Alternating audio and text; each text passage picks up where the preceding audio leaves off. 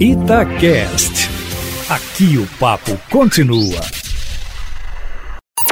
Em cima do papo, com Edilene Lopes mudanças na comunicação do governo. Um ano após assumir o cargo, o responsável pelo núcleo de imprensa do governo estadual, Fernando Junqueira, deixa o posto nesta semana. Eustáquio, informação em primeira mão aqui na coluna.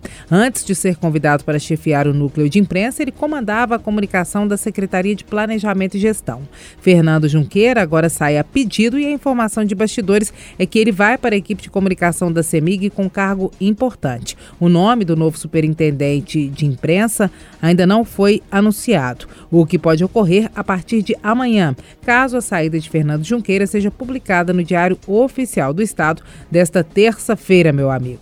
E por falar em governo do Estado, a movimentação no Partido Novo não para. Um dos assuntos dos últimos dias é a possível expulsão do deputado estadual Bartô, que deve ocorrer, de acordo com informações de bastidores apuradas pela coluna, em breve.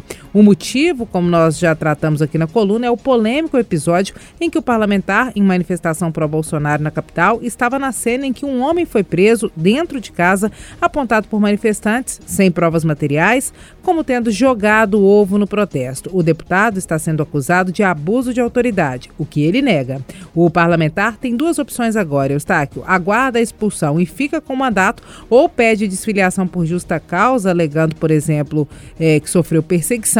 A primeira opção dá a ele a garantia de continuar com o mandato. Em outra hipótese, o partido pode requerer a cadeira na Assembleia Legislativa, meu amigo. No meio político, pela linha de atuação do deputado, alguns colegas apostam que o destino mais provável do parlamentar seja o PSL ou então o Brasil 35, que é o antigo partido da mulher brasileira. Bartô não se posicionou publicamente sobre uma possível mudança de legenda.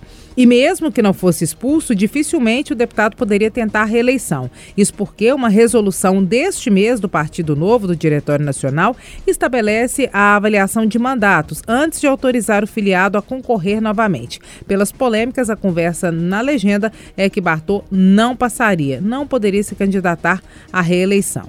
A legenda também está com processo seletivo aberto para filiados que pretendem se candidatar aos cargos de deputado federal, estadual, governador, presidente e senador e aos cargos de vice nos casos majoritários. Com isso, começam a surgir os nomes que podem disputar as eleições em 2022 pelo partido de Romeu Zema, que deve ser candidato à reeleição. Aqui em Minas Gerais, por exemplo, de acordo com informações de bastidores, o diretor-geral da Agência Reguladora de Serviços de Abastecimento de Água e Esgotamento Sanitário, a ARSAI, Antônio Claré, poderia ser candidato a deputado estadual, o que ele nega. Questionado sobre a possibilidade de concorrer a um cargo majoritário, como de senador, por exemplo, Claré responde que neste momento está focado no processo de revisão tarifária da Copasa. A data para apresentação dos nomes é até o dia 1 de outubro de 2021, Eustáquio Ramos. É isso, as notícias não param. Estamos sempre aqui, em primeira mão e em cima do fato.